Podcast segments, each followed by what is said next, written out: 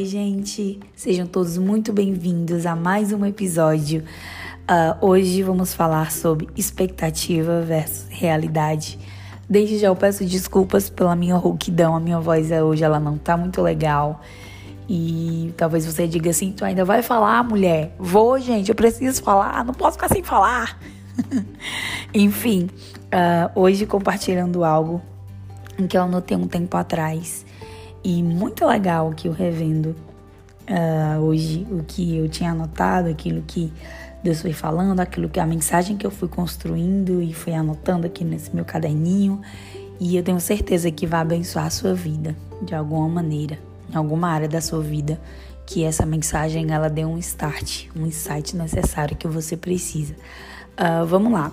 Quando a gente fala sobre expectativa, uh, a gente pensa logo naquelas fotos, né, do Instagram, seja do modo fitness ou então uma viagem, expectativa e a realidade é você lavando louça, né? E a expectativa é você estar tá lá no navio, participando no, num outro, em um outro país, aproveitando suas férias, enfim. Uh, quando nós trazemos isso para a nossa realidade, o, o insight, digamos assim, que o Espírito Santo me revelou eu tava quase dormindo, aí veio essa mensagem na minha cabeça, corri, anotei no celular e depois foi que eu dei início a essa mensagem. Vamos lá. Pare de colocar expectativas erradas em seu futuro e comece a colocar intensidade no seu presente.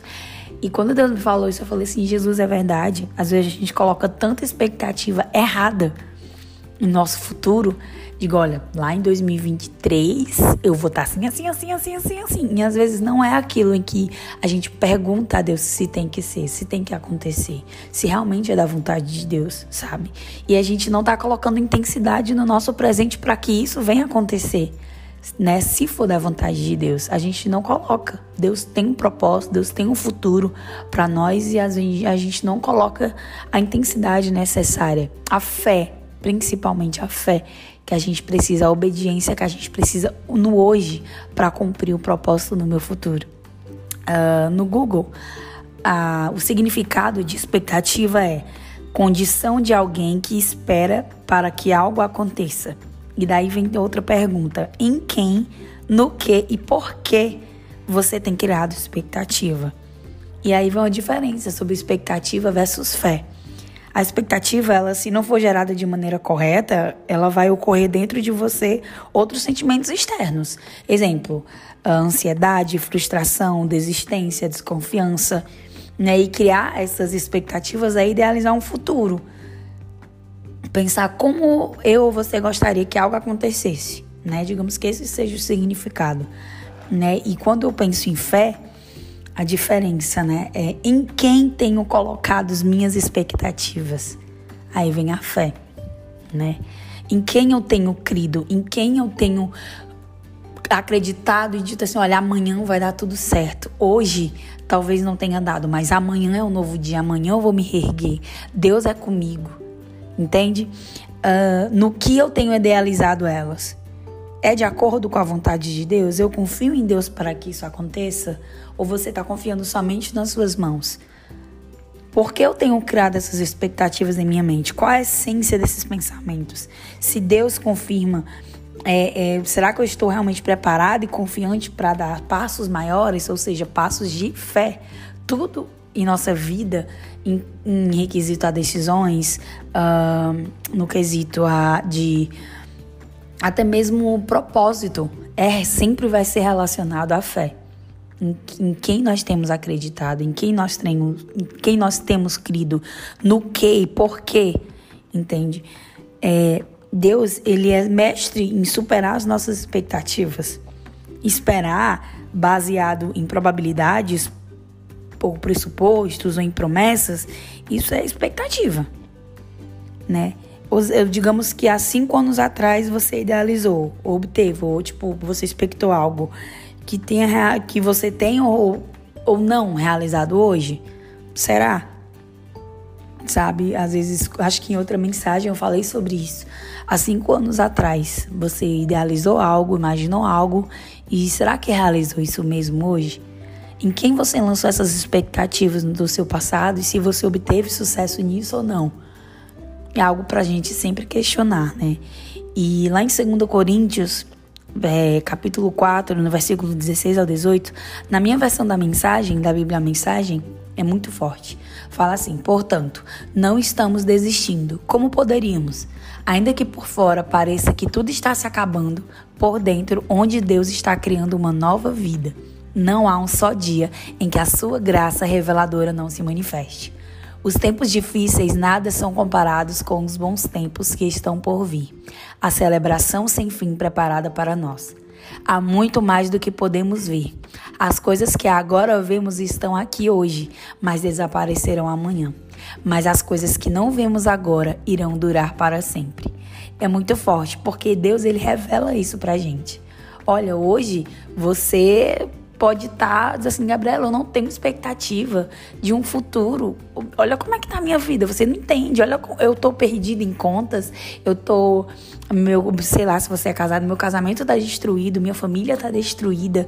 Eu não tenho expectativa, uma melhora, eu não vejo uma melhora. Eu não vejo aquela luz do túnel, mas o próprio Deus diz: ainda que por fora pareça que tudo está se acabando, por dentro Deus está criando uma nova vida. E não há um só dia em que a sua graça reveladora não se manifeste. E é justamente isso.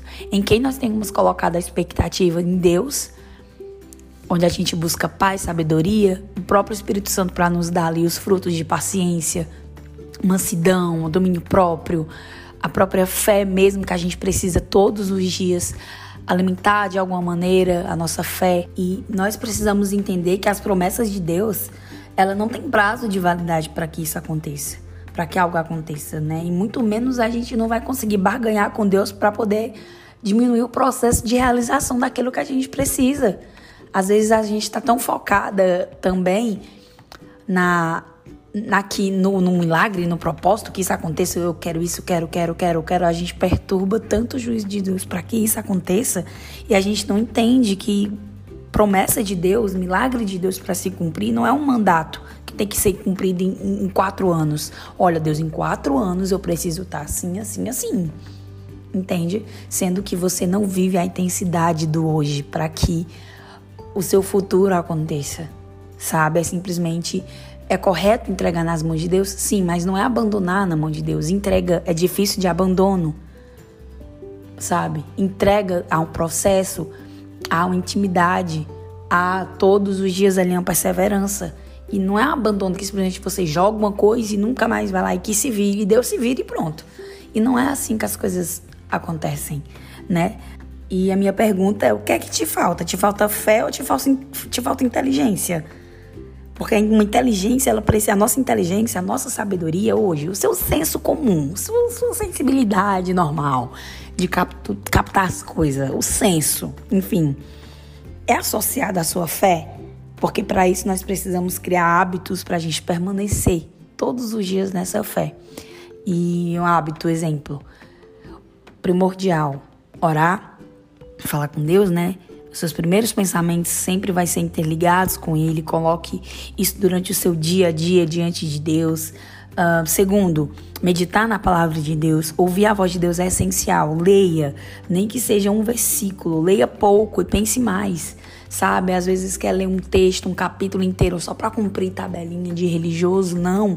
Nem que você leia um versículo, mas que aquele versículo ele entre na sua vida de maneira transformadora, sabe? Que você leia, releia, repense e que você, olha, verdade, é ler pouco e pense mais, se for necessário, né? E três, desviar do mal e, do, e dos maus. Ora, sabe, quando você se sentir tentado, quando você, seus pensamentos ele não estão conectados com os pensamentos de Deus e fugir dos maus, daquelas pessoas que fazem promessas que não sabem que não vão cumprir, ou naquelas pessoas que são tóxicas, ou aquelas pessoas em que você está colocando expectativa demais nelas, sendo que essas expectativas você está sendo depositado nelas de maneira errada, sendo que as suas expectativas têm que ser transformadas em crença, em fé e deposite isso em Deus ah, e averiguar o que a gente tem investido né, sobre a promessa de Deus, sobre o propósito de Deus em nossa vida.